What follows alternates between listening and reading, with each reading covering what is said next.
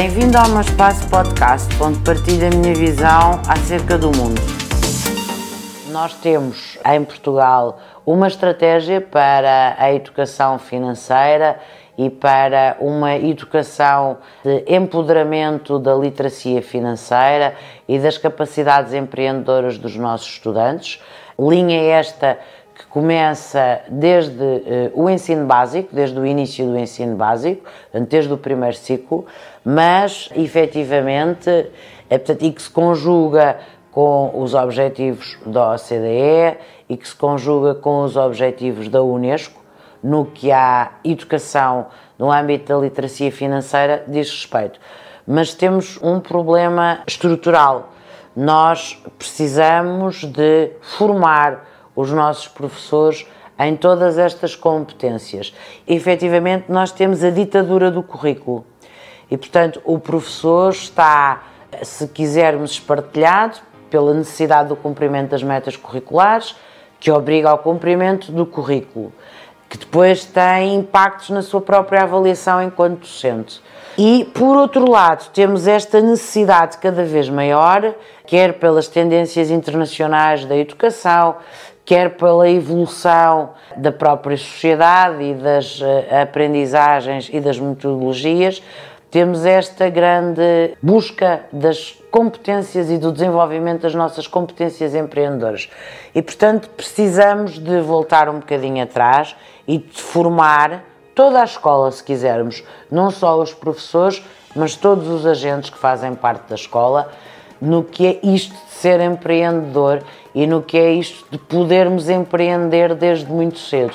E efetivamente existem muitos programas e existe esta linha no âmbito das políticas públicas, mas é preciso que dentro da sala de aula haja um tempo letivo e haja a possibilidade do docente investir para além do cumprimento do currículo e para além do cumprimento das metas, também no cumprimento destas capacidades empreendedoras.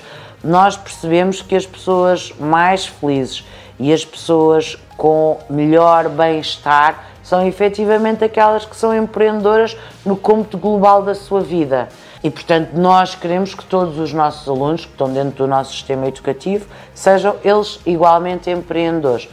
Mas para isso é preciso mudar a forma como a escola está organizada, Repito, já foram dados muitos passos, passos de gigante, mas é preciso investir mais na formação e investir mais em materiais pedagógicos que permitam, dentro da sala de aula, ter pequenos exercícios e a diversidade de metodologias que permitam aos estudantes empreender.